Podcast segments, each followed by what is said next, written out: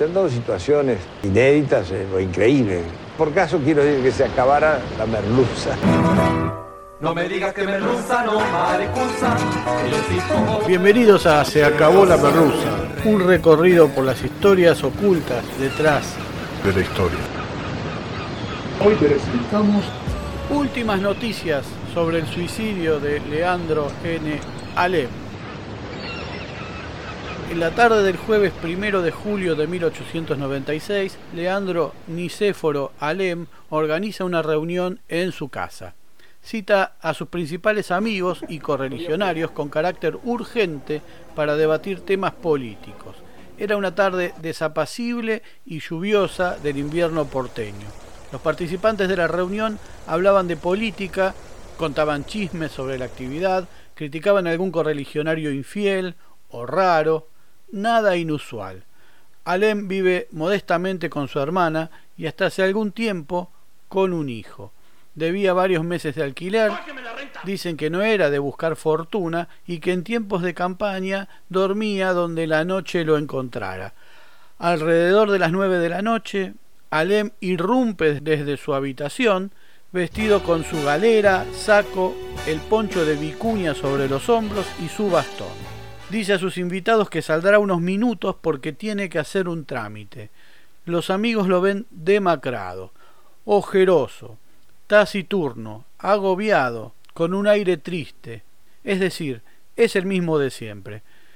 Toma un coche y le pide al cochero que lo lleve al Club del Progreso en las calles Victoria, hoy Hipólito Irigoyen, esquina Perú, en la ciudad de Buenos Aires. No son muchas cuadras. En el trayecto el coche debe eludir las fogatas que se hacían por la postergada fiesta de San Juan y San Pedro, en las que también se tiraban cohetes. Tal vez por eso el cochero no escuchó el disparo que Alem se había descerrajado en la cabeza dentro del habitáculo. El carro llega al Club del Progreso, donde descargan el cuerpo y lo apoyan sobre una mesa.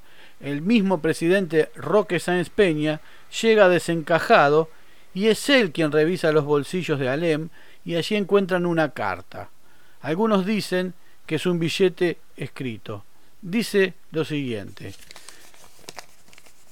He terminado mi carrera, he concluido mi misión. Para vivir estéril, inútil y deprimido es preferible morir. Sí, que se rompa, pero que no se doble. Entrego decorosa y dignamente lo que me queda, mi última sangre, el resto de mi vida. Entrego, pues, mi labor y mi memoria al juicio del pueblo, por cuya noble causa he luchado constantemente. Perdónenme el mal rato, perdónenme, pero he querido que mi cadáver caiga en manos amigas y no en manos extrañas. Tiempo más tarde, en su casa, encuentran una versión algo más detallada del mismo escrito, en el que agrega, he luchado de una manera indecible en estos últimos tiempos, pero mis fuerzas, tal vez gastadas ya, han sido incapaces para detener la montaña, y la montaña me aplastó. En estos momentos el Partido Popular se prepara para entrar nuevamente en acción en bien de la patria. Mis dolencias son gravísimas, necesariamente mortales. Adelante los que quedan. En pocos minutos el Club del Progreso se transformó en un improvisado velatorio con cientos de concurrentes que desfilaban ante el cuerpo. Los compadritos y los carreros lo llamaban macho. Una inusual cantidad de mujeres le dejaban crucifijos y escapularios. Delegaciones gremiales se acercaban a despedirlo con sus boinas blancas distintivas. Alem había nacido en 1842. Era abogado, pasó por el ejército y fundó la Unión Cívica Radical. Antes de eso, encabezó dos alzamientos armados contra el gobierno, que era constitucional, aunque no muy legítimo, en las que fue derrotado. Era tío de Hipólito Irigoyen, cuyo padre estaba casado con una de las hermanas de Alem, y le llevaba apenas diez años a Irigoyen. También era gran maestre de la logia de libres y aceptados masones, en la que sucedió en el cargo a Domingo Faustino Sarmiento, y antecedió por unos años a Bartolomé Mitre. Su padre, Leandro Antonio Alén, con N final, tenía una pulpería y era un conspicuo miembro de la mazorca de Rosas, y fue colgado tras la caída del restaurador. Por esos tiempos, los cuerpos de los ahorcados sobre todo en estos casos, debían permanecer exhibidos durante unos días, lo cual debe haber sido insoportable para un niño de apenas 11 años. Su madre, Tomasa Ponce Gijena, descendiente de originarios, debió salir a mantener a su familia mediante la venta de postres y comidas caseras. Abrumado por el apodo El Hijo del Colgado, el joven cambió su apellido y le agregó una M en lugar de la N final. Y en su firma, tras el nombre Leandro, colocaba una N, que a muchos historiadores no les consta que fuera Nicéforo, pese a que aquel nombre aparece en el acta de matrimonio de su hijo, que debió firmar al ser este menor de edad al casarse, aunque tal vez el hecho respondió a algún tipo de ocurrencia. Era inteligente, de buen hablar, chispeante, ganador con las mujeres, era valiente y no eludía ningún debate. Entre las causas de su suicidio, igual que con algunos suicidios recientes, durante algunos años circuló un sinnúmero de versiones.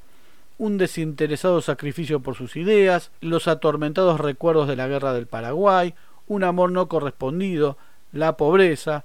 Lo cierto es que Alem tenía tendencias depresivas. En enero de aquel año 1896 había muerto su amigo Aristóbulo del Valle. Lo que parece ser un chiste sobre calles marplatenses no sería así. Del Valle murió de un sorpresivo derrame cerebral y Alem no habría podido superar esa muerte. Dicen que cuando habló en el cementerio en la despedida de Del Valle, se despidió él mismo. También se habla de un desengaño amoroso o de los frecuentes enfrentamientos con Irigoyen y una supuesta traición del luego dos veces presidente, y un rol que Alem quería darle a la UCR que no pudo concretarse, llevando al partido a protagonizar algunas desgracias que resultaron de todos.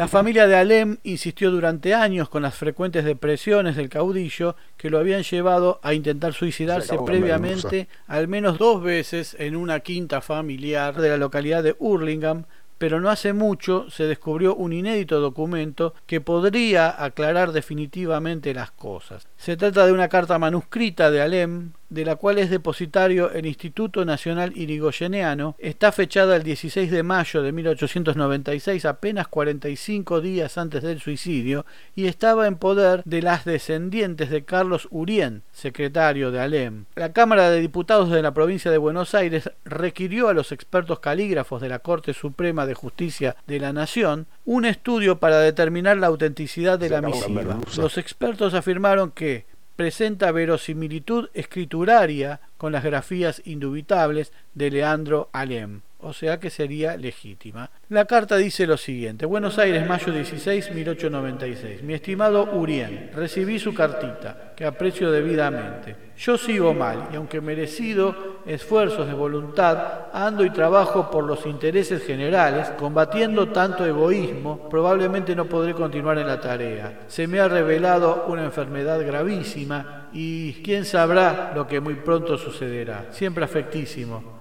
Leandro N. Alem. La grieta interna de la UCR, aquella de los que sostienen que Irigoyen es el responsable del suicidio de su tío, quedaría descartada. Una de las frases podría servirnos para estos días. La libertad necesita ser conquistada y conservada por la conducta digna y perseverante del mismo pueblo. El sábado a la mañana, tras la muerte de Alem, volvió a salir el sol en Buenos Aires y miles de personas acompañaron el cuerpo del caudillo a la Recoleta. Como muchos de los de su época, Alem no era más que la voz díscola de una familia que, como tantas, previamente había recibido la aceptación de aquella sociedad pequeña, injusta, de pocos y para pocos. De ninguna manera fue la voz de los excluidos y terminó la Recoleta igual que muchos de sus aludidos adversarios. Dicen que una multitud despidió sus restos, que nunca antes se habían visto tantos pobres, tantos vecinos de barrios populares salir a la calle con el rostro consternado, con las lágrimas apretadas, para acompañar al hombre al que juzgaban como uno de los propios, solo hasta algunos años después.